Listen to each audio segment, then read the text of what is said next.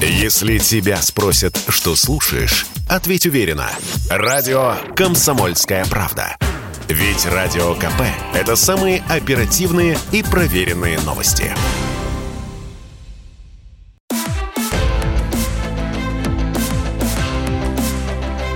Исторические хроники с Николаем Сванидзе на Радио КП. 1962 год. Твардовский. Год 1962. 1 июня 1962 года население СССР узнает о повышении цен на мясо, молоко и масло. В ряде городов начинаются волнения. Самые крупные и трагические в Новочеркасске. Люди выходят на улицу с портретами Ленина и требованием поднять зарплату. Против демонстрантов применено оружие. Убиты 23 человека, сотни арестованных. С правительственной стороны пострадавших нет – Войсками, подавлявшими демонстрацию, руководит командующий Северо-Кавказским военным округом Иса Плиев. В октябре 1962-го Плиев будет командовать советскими войсками на Кубе во время Карибского кризиса. 2 января 1962 года орденоносец, лауреат Сталинской и Ленинской премий, депутат Верховного Совета СССР, кандидат в члены ЦК, знаменитый советский поэт и главный редактор «Нового мира», назначенный ЦК – Александр Твардовский разговаривает в редакции с никому неизвестным писателем Солженицыным. Первый раз они встретились тремя неделями раньше, 12 декабря 1961 года, после того, как Твардовский прочел рукопись его рассказа, озаглавленного «Ща-854». В историю это произведение войдет как «Один день Ивана Денисовича». Твардовский вспоминает, как впервые читал Ивана Денисовича. Лег вечером, взял рукопись, После двух-трех страниц понял, что лежа не прочитаешь. Встал, оделся. И всю ночь, перемежаясь чаем на кухне, читал рассказ. Первый раз, потом второй. На следующий день бросился с рукописью по друзьям и требовал выставлять бутылку в честь появления нового писателя. Солженицын вспоминает об их первой встрече с Твардовским. Сейчас был один из самых счастливых его моментов. Именинником за столом был не я, он – он цитировал рассказ с гордостью и радостью не открывателя, не покровителя, а Творца. Твардовский предупреждает Солженицына, что публикации твердо не обещает, срок указать не может, но усилий не пожалеет. Твардовский опытный редактор. Он уже второй раз назначен на новый мир. Он давно знает, что высшая инстанция в СССР самая надежная. 6 августа 1962 года Твардовский пишет Хрущеву – я не счел бы возможным посягать на ваше время, но речь идет о поразительно талантливой повести Солженицына. Завтра его имя может стать одним из замечательных имен нашей литературы. Я испытываю настоятельную потребность в вашем совете и одобрении. Я буду счастлив, если вы найдете возможность уделить внимание этой рукописи. На письме Твардовского поставят официальную пометку. Хрущев читал. Сказал, что вопрос о публикации надо обсудить на президиуме ЦК. Месяцем раньше Твардовский обращался в ЦК КПСС с просьбой о разрешении на опубликование знаменитого романа Хемингуэя «По ком звонит колокол», неоднократно изданного в мире, в том числе и в соцстранах. ЦК через пять месяцев дает добро на Хемингуэя с точными указаниями по редактированию романа. Но Хемингуэй с его войной в Испании – это не Солженицын с рассказом о жизни в сталинском лагере. Солженицын по всем советским меркам – для обсуждения на президиуме ЦК. Твардовский в дневнике пишет «Главное за этот период – ожидание, ожидание, ожидание». 20 октября 1962 года Хрущев принимает Твардовского. Хрущев говорит, я начал читать, признаюсь, некоторым предубеждением. Поначалу как-то не особенно забирало, а потом пошло и пошло. Что ж, я считаю вещь сильная, очень. Твардовский переходит к делу. «Я обратился к вам, Никита Сергеевич, с этой рукописью, потому что мой редакторский опыт говорил мне, что если я не обращусь к вам, эту талантливую вещь зарежут». «Зарежут», — с готовностью подтверждает Хрущев. Твардовский продолжает. «Никита Сергеевич, я редактор журнала, назначенный ЦК. Зачем же надо мной еще редактор-цензор, которого ЦК никогда не назначил бы редактором журнала в силу его некомпетентности? Почему этот редактор над редактором вправе изъять любую статью, потребовать любых купюр? Зачем? Я с вами совершенно согласен, отвечает Хрущев. Потом вдруг. Вот прислал мне свои запрещенные к печати стихи этот, как его? Евтушенко, подсказывает Твардовский. Да, Евтушенко. Я прочел. Ничего там нет против советской власти. Хрущев имеет в виду стихотворение Евтушенко «Наследники Сталина», написанное в связи с выносом тела Сталина из мавзолея в октябре 1961 года. Нет, Сталин не умер. Считает он смерть поправимостью. Мы вынесли из мавзолея его, но как из наследников Сталина Сталина вынести? В 1961-м стихотворение Евтушенко опубликовано не было. Теперь, в 1962-м, Хрущев дает добро на публикацию, и стихотворение появляется 21 октября 1962 года в «Правде». В ту же беседу с Хрущевым Твардовский просит отложить его поездку в Соединенные Штаты, потому что он работает над поэмой «Теркин на том свете». Хрущев соглашается, говорит, «Да, сейчас вам не нужно ехать в Америку. У нас сейчас с ними отношения вот такие» и показывает руками то ли трение, то ли бадание. Отношения со Штатами – 20 октября 1962 года, когда проходит встреча Хрущева с Твардовским, действительно вот такие, как изобразил Хрущев. 20 октября 1962 года – начало Карибского кризиса, когда Хрущев дает добро на публикацию Солженицына «Мир на грани ядерной катастрофы». Фидель Кастро после двух лет повстанческой борьбы берет Гавану и власть на Кубе в январе 1959 -го. В конце 1959-го СССР начинает военную помощь Кубе. Хрущев загорается идеей создать под носом у США блок постсоциализма. 9 июня 60 -го года на встрече со школьными учителями Хрущев объявляет, что СССР готов защищать Кубу ядерным оружием. В 1961 году США предпринимают попытку вторжения на Кубу. Попытка проваливается. Но американцы не намерены останавливаться. Президент Кеннеди этого и не скрывает. В интервью зятю Хрущева главному редактору «Известий» Аджубею в конце января 1962 года Кеннеди говорит «Мы психологически не готовы к наличию недружественного соседа». Кеннеди добавляет «СССР реагировал бы так же» и напоминает о советской военной интервенции в Венгрию в 1956 году. Хрущев боится потерять Кубу. Опасения связаны не только с Америкой. Кастро замечен в стремлении сблизиться с Китаем – а Китай обвиняет Москву в капитулянстве перед империализмом. В феврале 1962-го СССР увеличивает военные поставки на Кубу. Весной 1962-го начинается эпопея с размещением на Кубе советских ядерных ракет.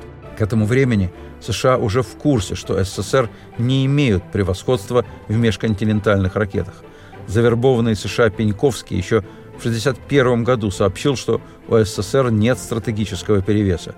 Однако ракет малой и средней дальности у СССР достаточно. Их и решено доставить на Кубу. Ими можно дотянуться до Соединенных Штатов Америки. Год 1962. Андропов в 1962 говорит Хрущеву, «Мы сможем держать под прицелом мягкое подбрюшье американцев». Микоян, узнав об идее Хрущева доставить ракеты малой и средней дальности на Кубу, выражает сомнение, что их можно в тайне провести через полмира. Министр иностранных дел Громыко предупреждает Хрущева, что завоз на Кубу советских ядерных ракет вызовет в Соединенных Штатах политический взрыв. Тем не менее, Хрущев получает одобрение и Президиума ЦК, и Совета обороны. Кастро после некоторых колебаний соглашается. Решено, что ракеты можно замаскировать под пальмами – на Кубу движутся ракеты, боеголовки, грузовики для транспортировки боеголовок к ракетам, боевые вертолеты, бомбардировщики с обычным вооружением, самолеты с ядерными бомбами на борту, танки, топливо и провизия на трехмесячный срок. Наибольшая опасность связана с тактическими ракетами. Хрущев дал устное распоряжение применять эти ракеты без согласования с Москвой. То есть использование этого вида ядерного оружия глава СССР вообще не контролирует – на месте выясняется, что Пальмы не в состоянии скрыть технику. Американцы с самолетов фотографируют Кубу с начала 1962 года. Хрущев об этом знает, но это его не занимает. Когда советский военный представитель в Гаване Дементьев пытается заговорить на совещании о разведке с воздуха, министр обороны Малиновский пинает его под столом ногой, чтобы не высовывался. Хрущев постоянно заверяет Кеннеди, что никаких ракет на Кубе не будет, и слухи об этом беспочвенны. Одновременно он говорит приехавшему в Москву Раулю Кастро и Че Геваре, большого шума со стороны США не будет. А если будет, вышлем Балтийский флот. 14 октября 1962 года американский самолет-разведчик У-2 делает снимки, на которых очевидно, что СССР на Кубе монтирует пусковые установки для ракет, способных поразить Соединенные Штаты. Кеннеди стоит перед выбором – бомбардировка и уничтожение советских ракет или блокада Кубы. Кеннеди выбирает блокаду. Он направляет Хрущеву письмо.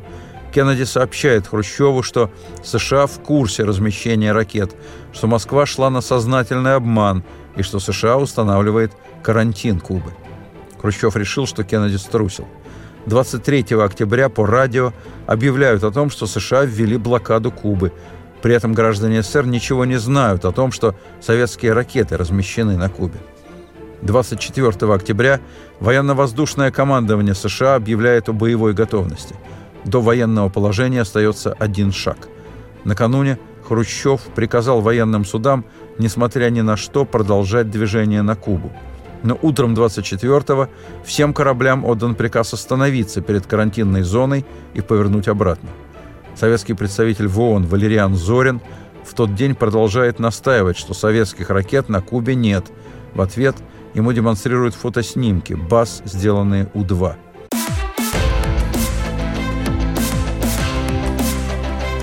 Исторические хроники с Николаем Сванидзе на радио КП. Хрущев пишет Кеннеди, что СССР не смирится с блокадой Кубы. Кеннеди отвечает, что не он первым бросил вызов и что он сожалеет, что кризис вызвал ухудшение в наших отношениях. Но сборка и установка ракет на Кубе продолжается. На юго-востоке США идет концентрация вооруженных сил. Все висит на волоске. Разведка предоставляет Хрущеву информацию о том, что США в любой момент могут начать вторжение на Кубу. Хрущев пишет Кеннеди, если на Кубе не будет американцев, то он уберет с Кубы ракеты. На утро Хрущев выдвигает Кеннеди дополнительные условия – убрать ракеты из Турции – но на следующий день ситуация резко осложняется. Над Кубой сбит американский самолет. Дело в том, что днем раньше советские ракеты «Земля-воздух» были приведены в боевую готовность, и в Москву кубинцами был отправлен запрос о разрешении стрелять. Ответ из Москвы не пришел, а самолет появился и был сбит. Этим событием поражены в равной степени и Вашингтон, и Москва. Кеннеди накладывает вето на все действия – Хрущев после этого скажет сыну, что он нутром понял, что ракеты не удержать. Кеннеди пишет Хрущеву, если ракеты не будут убраны с Кубы, США оставляет за собой право применить силу. Хрущев на президиуме ЦК говорит, чтобы спасти мир, мы должны отступить. Я собрал вас здесь, чтобы обсудить, готовы ли мы к такому решению. Помощник Хрущева Троиновский потом скажет – Весь тон письма Кеннеди показывал, что час расплаты настал. Собравшиеся члены президиума довольно быстро пришли к согласию в том, что условия президента Кеннеди следует принять. Москва по радио сообщит о начале демонтажа ракет на Кубе. Кеннеди напишет очередное письмо Хрущеву, в котором поблагодарит его за важный вклад в дело обеспечения мира. Через пять дней после завершения Карибского кризиса подписан к печати 11 номер журнала «Новый мир» с Иваном Денисовичем Солженицыным. Солженицын вспоминает. Твардовский радовался, как мальчик. «Птичка вылетела! Птичка вылетела! Теперь уже вряд ли задержит. Теперь уж почти невозможно». В ноябре 62-го состоится пленум ЦК. Несколько тысяч журнальных книжек, предназначенных для продажи в Москве, перебросят в ларьки, обслуживающие пленум. За новым миром на пленуме устраиваются очереди. Хрущев с трибуны скажет, что повесть Солженицына важная и нужная. Через год Солженицына успеют выдвинуть на соискание Ленинской премии, но премию не дадут и дать уже не могут. К моменту голосования антисталинизм уже выйдет из официальной хрущевской моды. За сектором идеологического отдела ЦК КПСС отчитывается – в ходе работы Комитета по ленинским премиям обнаружились существенные недостатки. Они проявились при обсуждении повести А. Солженицына. Делались попытки противопоставить повесть всей советской литературе, как действительное выражение главной линии ее развития в настоящий период. Такую точку зрения особенно активно проводит Твардовский. В его выступлении выразилось стремление придать дискуссии определенный политический характер – Ход обсуждения стал известен за пределами комитета, породив различного рода кривотолки и инсинуации. С официальной точки зрения, неуступчивость и упрямство Твардовского выглядят просто необъяснимо. Он уважаемый, народный поэт. Он был обласкан Сталином. Он орденоносец. Он получил Ленинскую премию при Хрущеве. Хрущев принимал его, слушал. Солженицына напечатали. Чего еще ему надо? Он назначен на новый мир Центральным комитетом партии. И за линией партии он обязан следовать. А он что? Более того, Зав. отделом культуры ЦК Поликарпов указывает, что Твардовский является инициатором обострения разногласий среди писателей. Зав. отделом культуры ЦК Поликарпов указывает, что товарищ Твардовский выступает в защиту правды жизни в искусстве, не ограниченной соображениями о том, что можно и чего нельзя сказать читателю. Именно это понимание правды является программным для журнала «Новый мир». Но Твардовский ничего не говорит о партийности писателя – о партийной оценке действительности, в чем и состоит его главный недостаток. Основным оппонентом Твардовского в писательской среде выступает редактор журнала «Октябрь» Кочетов, посредственный писатель и откровенный сталинист, консерватор из консерваторов, давший свое имя целому мракобесному течению не только в литературе, но в искусстве в целом. Твардовский пишет в дневнике «Кочетовщина поднимает голову в связи с суждениями о живописи. То Солженицын, а то противоположное. Разберись тут. Только бы не вверзиться в дерьмо. Твардовский пишет это после знаменитого посещения Хрущевым выставки в Манеже 1 декабря 1962 года. Выставка к этому времени шла уже месяц. Абстракционисты на ней первоначально выставлены не были. Их намеренно, провокационно приглашают ближе к 1 декабря. Они выставляются на втором этаже. Хрущев туда не собирался – но сопровождавшие его лица настояли. Хрущев был не создан для живописи вообще и абстракционизма в частности. Посещение выставки абстракционистов обернулось позорным хрущевским криком, вошедшим в историю. 17 декабря 1962 года в Доме приемов на Ленинских горах новая встреча Хрущева с интеллигенцией. Хрущев набрасывается на скульптора Эрнста Неизвестного, потом на джаз, потом на живопись, опять на неизвестного – Потом опять про джаз. Я не хочу обидеть негров, но, по-моему, это музыка негритянская. Уже через месяц разгромная критика в адрес нового мира. Сразу в «Известиях» и в «Комсомольской правде». Как положено, ссылаются на мнение читателей. Читатели, говорится в газетах, все чаще недоумевают по поводу того, что иной раз печатается в журнале. Твардовский пишет. Началась пристрелка, а там и обстрел – 7 марта 1963 года Хрущев опять встретится с интеллигенцией. На сей раз в Кремле, в Свердловском зале, в присутствии 600 приглашенных, Хрущев вцепится в режиссера Рома с его фильмом «Застава Ильича», потом в писателя Аксенова и в поэта Вознесенского. На Вознесенского просто обрушивается, клянет его антисоветчиком, кричит «Хотите завтра получить паспорт? Хотите? И езжайте, езжайте к чертовой бабушке!» Думаете, что Сталин умер, и значит все можно? Нет, господа, не будет этого. Можете сказать, что теперь уже не оттепель и не заморозки, а морозы. Да, для таких будут самые жестокие морозы. В стенограмме значится продолжительные аплодисменты. И это правда. На мероприятие, помимо творческой интеллигенции, приглашены партийные и комсомольские функционеры, специалисты по пропаганде и идеологии – они сходу улавливают в спонтанной хрущевской речи те слова, которые им близки, понятны и желанны, с помощью которых удобно контролировать и управлять. Через две недели в «Комсомольской правде» статья Павлова с наездом на новый мир и авторов, публикующихся в журнале. Называются имена Солженицына, Аксенова, Яшина, Некрасова, Войновича. Павлов пишет, «От их произведений несет таким пессимизмом, затхлостью, безысходностью, что у человека, не знающего нашей жизни, могут чего доброго мозги стать на бекрень. Кстати, подобное произведение «Новый мир» печатает с какой-то совершенно необъяснимой последовательностью.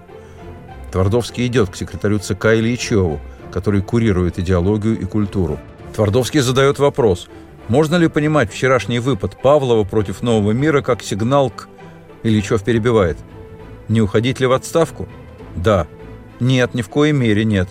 Вы собираетесь ехать в Красноярск? Вот и поезжайте. На следующий день намечен пленум правления Союза писателей СССР.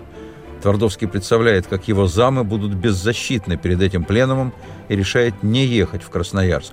Твардовский на пленуме, в президиуме. Ораторы один за другим ругают новый мир. Наконец, очередной выступающий прямо требует Твардовского к ответу. Твардовский в ответ неожиданно для всех начинает смеяться. Смеется он так заразительно, что вместе с ним хохочет часть зала. В марте 1963 года на пленуме, в президиуме, ругают главного редактора журнала «Новый мир» Твардовского. Он в ответ неожиданно для всех начинает смеяться. Смеется он так заразительно, что вместе с ним хохочет часть зала, хотя смешного мало. На два месяца задержан номер третий журнала «Новый мир» из-за воспоминаний Эренбурга. В номере четвертом снята трибуна читателя. Сняты роман Камю «Чума», ряд рассказов, воспоминаний. Номер подписан к печати через три месяца после сдачи в набор. Номер шестой подписан через два месяца после сдачи в набор. В номере восьмом снят театральный роман Булгакова. Номер девятый подписан к печати через два месяца после сдачи в набор. В номере десятом сняты стихи Евтушенко. Проблемы с редакционной статьей. В номере двенадцатом опять снят Евтушенко. Твардовский, встречаясь с читателями, говорит о своем журнале. Запад не знает такого типа издания. Без картинок, толстый журнал, одновременно художественный и публицистический. Этот тип журнала создан традицией русской литературы, которая представляет и общественную мысль. Сказанное Твардовским звучит антисталински, антитоталитарно. Сам он заканчивает поэму «Теркин на том свете», которую начал писать еще в январе 1954 года.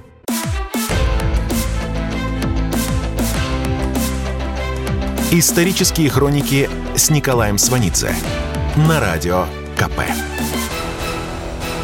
Александр Твардовский в 1963 году заканчивает поэму «Теркин на том свете». Он начал писать ее еще в январе 1954 года. Главный персонаж тот же, что и в его знаменитом произведении, написанном в войну. Теркин известен в СССР всем. Теркин глубоко народен. Теперь Твардовский переселяет его в новое произведение – это произведение будет объявлено порочным, вредным, клеветническим и упадническим. У Твардовского все в поэме есть. И система, и органы, и особый отдел, и деление того света на зоны, и прибывшие из Магадана, Колымы и Воркуты с Нарымом, и управляет тем светом, кто положено. Все за ним, само собой. Выше нету власти. Да, но сам-то он живой, и живой отчасти – для живых родной отец, и закон, и знамя. Твардовский не унимается. Не вдомек еще тебе, что живыми правят. Есть тот свет буржуазный, а есть наш тот свет, лучший, передовой, научно обоснованный, плюс сатира на советский хозяйственный бардак. В 1954-м Твардовский быстро написал первый вариант Теркина на том свете. В мае читает его литературному активу «Нового мира». В дневнике записывает «Успех полный, и невероятные по единодушию. Присутствовали товарищи из «Известий» и «Правды». Даже они на минуту поддались общему гипнозу. Твардовский решает опубликовать поэму «В новом мире». В мае 54-го рукопись отправляют в набор. Твардовского вызывают в ЦК. Поэма названа «Пасквилем на советскую действительность». В ЦК КПСС Твардовский заявляет, что идейный пафос его поэмы – суд народа над бюрократией и аппаратчиной – Зав. отделом науки и культуры ЦК КПСС Румянцев в докладной напишет «А. Твардовский злобно издевается над работой партийных органов. В поэме он изображает их под видом некоего преисподнего бюро. Поэма запрещена. Твардовский первый раз снят с должности редактора «Нового мира». В 1962-м Твардовский, уже четвертый год вновь возглавляющий «Новый мир», обращается с доработанным вариантом поэмы непосредственно к Хрущеву – Проходит полгода. 13 августа 1963 года в Пицунде Хрущев принимает группу иностранных писателей. Их сопровождают советские писатели, в том числе Твардовский, помощник Хрущева Лебедев, который в 1962-м настойчиво читал вслух Хрущева Солженицына, подстраивает теперь чтение Теркина на том свете. Твардовский читает. Хрущев живо реагирует. То хмурится, то громко хохочет. Солженицын напишет. Хрущев смеялся. Ну, значит, и разрешено. Протащили. Теркин на том свете опубликуют в «Известиях» и «Новом мире». В «Известиях» поэму прочтет главный режиссер театра сатиры Плучик. Он вспоминает. Я понял, что не просто хочу поставить ее на сцене, что это моя нравственная обязанность. Тот цвет у Твардовского – это мир сталинизма. Но мне было крайне важно, чтобы спектакль оказался еще и смешным. Было жизненно необходимо убить страх перед Сталиным. Музыку к спектаклю напишет Родион Щедрин. Теркина играет Папанов. Папанов сам воевал. Как актер он органичен и в комическом, и в трагическом. Твардовский ходит на репетиции – Добро на спектакль не дают очень долго. Уже Хрущева сменил Брежнев, уже начинается откат к политической реабилитации Сталина. Премьера Теркина на том свете в феврале 1966 года. После премьеры в президиум ЦК КПСС поступает письмо от руководства газеты «Советская культура». Мы поражены тем, как советский театр смог нанести глубочайшее оскорбление патриотическим чувствам советских людей – мы имеем дело с произведением антисоветским, античекистским. Наши предложения. Первое. Считаем, что такому спектаклю не место на советской сцене. Второе. Снятие спектакля не обязательно осуществлять административными мерами. Лучше опереться на общественное мнение. Можно, например, организовать просмотр и обсуждение спектакля рабочей аудиторией, партийным активом. Спектакль идет 21 раз. Потом, несмотря на сопротивление Твардовского, запрещен – Плучик думает о том, чтобы бросить заявление об уходе из театра. Говорит об этом Твардовскому. Тот в ответ «Не смей, не смей сдавать театр. От тебя именно этого добиваются. Мы с тобой не имеем права уходить, мы обязаны держаться до конца». Твардовский держался и держится. Светлое пятно – представление Анны Ахматовой на вручение ей в Италии премии «Этно Таурмина». Твардовский на церемонии читает стихи Ахматовой. Она поднимается с кресла – обнимет его. Потом на чей-то вопрос, что произвело на него самое сильное впечатление в Италии, Твардовский ответит «Итальянская природа», фильм Пазолини «Евангелие от Матфея» и Анна Ахматова. За полгода до этого выслан из страны поэт Иосиф Бродский, которого Ахматова крайне ценила. Будущий лауреат Нобелевской премии Бродский осужден по статье за тунеядство. Твардовский напишет в рабочей тетради. Налицо очевиднейший факт беззакония – пять лет за то, что работал с перерывами, мало зарабатывал. В молодости я был таким же тунеядцем, то есть нигде не работал. Мало, очень мало и случайно зарабатывал. Но я тянул и тянул эту стыдную жизнь. И в конце концов выходит, что я был прав. Твардовский ушел из родительского дома в 14 лет, в 1925 году. Отец хотел, чтобы сын вместе со всей семьей работал на земле. Сын хотел писать стихи. Брат Твардовского Иван вспоминает. Уже тогда в начальной школе брат между сверстниками слыл поэтом. Но фокус весь в том, что именно отец крестьянин дает понять сыну, как важна литература и как существенна поэзия. В этом смысле семья Твардовских – странная семья. Твардовский про отца Трифона Гордеевича рассказывает в автобиографии. Отец был человеком начитанным. Книга у нас не была редкостью. Целые зимние вечера у нас отдавались чтению вслух.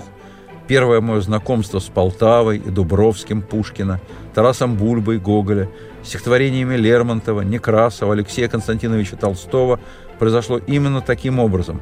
Отец и на память знал много стихов. Бородино, князя Курбского, чуть ли не всего Ершовского конька-горбунка. Брат Твардовского Иван пишет, «Был у нас томик стихов Фета, стихотворения Никитина, Кольцова, Тютчева – а из прозы Гоголь, Аксаков, Жюль Верн, Пушкина и Некрасова читали у нас при каждом удобном случае, и в будни, и в праздники. Твардовский вспоминает. Примерно в 20 году отец привез с базара в Смоленске первый том из полного собрания сочинений Некрасова. Наверное, из какой-то барской библиотеки. От книги исходил запах духов. Она куплена отцом в голодные годы. По ней я познакомился с Некрасовым. Самая дорогая моя книга. Привязанность к Некрасову сохранится у Твардовского на всю жизнь. К Некрасову – поэту и к Некрасову – издателю журнала. Представление о журнале, совмещающем литературу и публицистику, подчеркнуто Твардовским в русском XIX веке и перенесено в послесталинские советские времена, то есть «Новый мир» от Некрасова, купленного крестьянином Трифоном Твардовским на базаре в Смоленске. Отец Твардовского в 1909 году купил хутор – Земля была его мечтой. Экономили на всем, еще одолжили и купили землю. У них и после революции, несмотря ни на что, молотилка работает. Вся семья целыми днями трудится. Только на время обмолота нанимает человек 8-10. Кроме того, отец Твардовского заботится о школе, где учится сын, материально помогает учителям.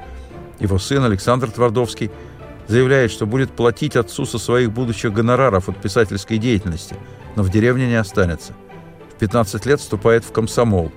В 27 году в дневнике запись на что только я не согласен, чтобы выйти из проклятого семейства, в котором природа заставила меня подняться.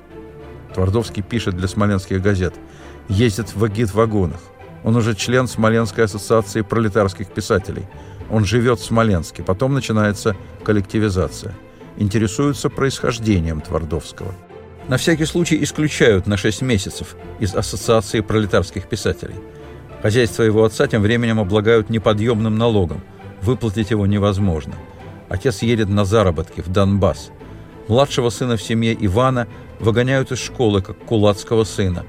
В 1931 году мать Твардовского с сыновьями и дочерьми, как тысячи других раскулаченных, выселяют на станцию Ляля на Северном Урале. Александр Твардовский в качестве корреспондента в это время ездит по колхозам. Узнав о высылке семьи, идет к секретарю обкома Западной области Румянцеву – Просит за родителей. Секретарь обкома говорит, в жизни бывают такие моменты, когда нужно выбирать между мамой с папой и революцией. В том же 1931 году в Москве выходит свет поэма Твардовского «Путь к социализму». В 1932-м раскулаченный отец Твардовского бежит из ссылки, встречается с сыном. Вспоминает брат Твардовского Иван. Отец спросил защиты. Александр сказал – Помочь могу только в том, чтобы вас бесплатно доставили туда, где вы были. И попросил не писать ему из ссылки. Первую половину 30-х социальное происхождение не дает Твардовскому ходу. В 1934-м в Смоленске проходит декадник обсуждения его творчества. Постоянно упоминается то, что Твардовский – кулацкий сын и кулацкий поэт. В 1935-м он завершает поэму «Страна Муравия», отсылает в Москву в журнал «Красная новь» вызван в Москву на обсуждение в Дом литераторов. Пастернак говорит, что поэма – исключительное явление в нашей поэзии. Официальный критик Ермилов отмечает ее подлинную народную традиционность в лучшем смысле этого слова.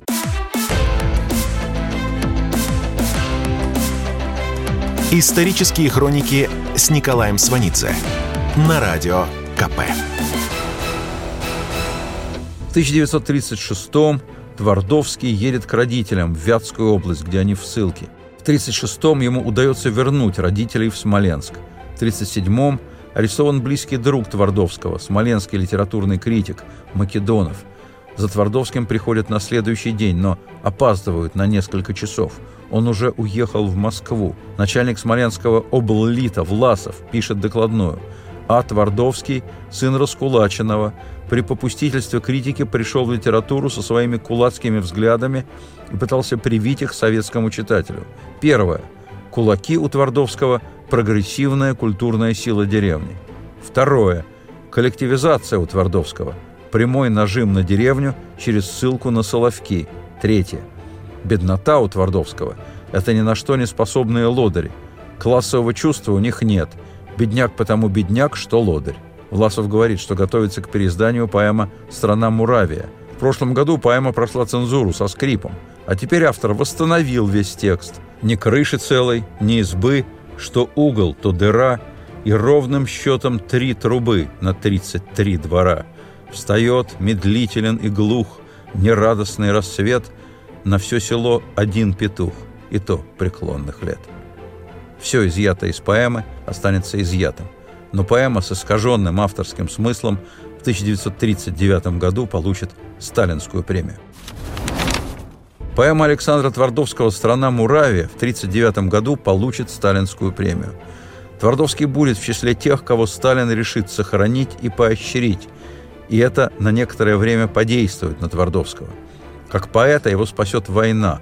Он создаст Василия Теркина – Потом будет длительный кризис, из которого Твардовский выйдет силой собственной правдивости.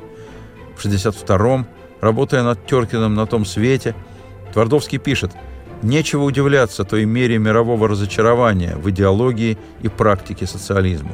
Строй, оплаченный бесчисленными жертвами, в первые же десятилетия свои обернулся невиданной в истории автократией и бюрократией, деспотией и беззаконием, самоистреблением, неслыханной жестокостью, отчаянными просчетами в экономике, хронической нехваткой пищи, одежды, жилья, огрублением нравов, ложью, лицемерием, ханжеством, самохвальством.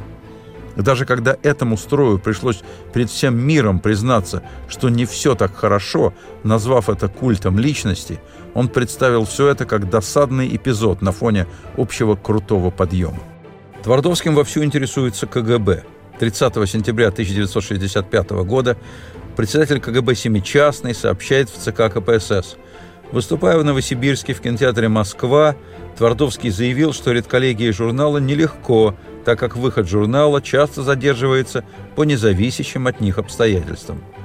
Из номеров «Нового мира» снимаются произведения Василия Быкова, Виктора Некрасова, Чуковского, Искандера. Не дают печатать статью Каверина о Зощенке – проклятым Сталином еще в 1949 году. Твардовский постоянно пишет в ЦК, ходит в ЦК, физически страдает от происходящего. Номера печатаются в сильно сокращенном объеме. Твардовскому предложено, так сказать, освежить состав редколлегии. Предлагаются кандидатуры.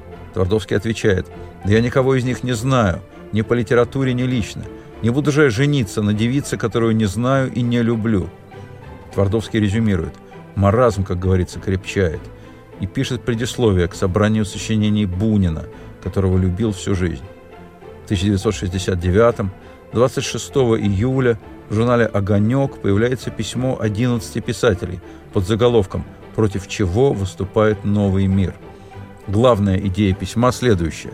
Новый мир способствует размыванию идеологических рубежей, ставит под сомнение наше героическое прошлое – пытается согнуться до общедемократической точки зрения. Симонов, приславший Твардовскому письмо со словами поддержки, очень четко улавливает суть нападок. Мне кажется, это попытка возрождения национализма, которая таит в себе серьезную опасность. Редакция «Нового мира» во имя подлинных интересов советской литературы и общества обязана и впредь продолжать борьбу против проявлений националистической идеологии. Писатель Юрий Трифонов – пишет про письмо 11. Неизвестно, откуда дул ветер. Возможно, инициатива шла снизу, из тех газет и журнальчиков, где сидели господа, особенно люто ненавидевшие новый мир. Эта инициатива снизу отвечает настроениям власти. Снизу идет невероятная активность. Советский писатель Первенцев заявит, прежде чем вводить танки в Чехословакию, их надо было ввести в новый мир в ноябре 69-го, после опубликования на Западе архипелага ГУЛАГ, Солженицын исключен из Союза писателей СССР. Твардовский пишет, «Все идет за подлицо, и моя судьба, и Солженицына, и нового мира». Твардовский продолжает, «Я в эти дни перечитал с пристрастием Ивана Денисовича. Это произведение классической силы, непримиримое до святости». Сам Твардовский в это время завершает поэму «По праву памяти», память об отце, антисталинскую до мозга костей. Председатель КГБ Андропов сообщает в ЦК КПСС. Среди творческой интеллигенции получил неофициальное распространение полный текст поэмы А. Твардовского «По праву памяти». По данным Комитета госбезопасности, поэма по нелегальным каналам передана за рубеж и опубликована во Франции. Твардовского вызывают в Союз писателей. Требуют осудить публикацию поэмы во Франции – он в ответ говорит, что сначала нужно опубликовать поэму у нас. Она уже год как набрана в новом мире. Твардовский предлагает обсудить поэму в Союзе писателей. Твардовскому сверху, без согласования, назначают первого зама. Твардовский пишет Брежневу. Брежневу в поддержку Твардовского пишут Бек, Каверин, Можаев, Трифонов, Рыбаков, Вознесенский, Евтушенко, Нагибин, Тендряков. Всего 14 подписей. В новом мире меняют весь состав редколлегии. Твардовский подает заявление об уходе. Писатель Федор Абрамов скажет, нет, мы еще не отдаем себе отчета в том, что произошло. Катастрофа. Растоптана последняя духовная вышка. Сволочь и обыватели ликуют. В университете, на филфаке радость. А если бы провести референдум, 97% наверняка одобрят закрытие нового мира. Вот что ужасно. Акция это, по существу, выражение воли народа. А как же новые идеи, новые мысли? Как же без них мы будем завоевывать мир? Чем? Чиновниками? Продолжение следует.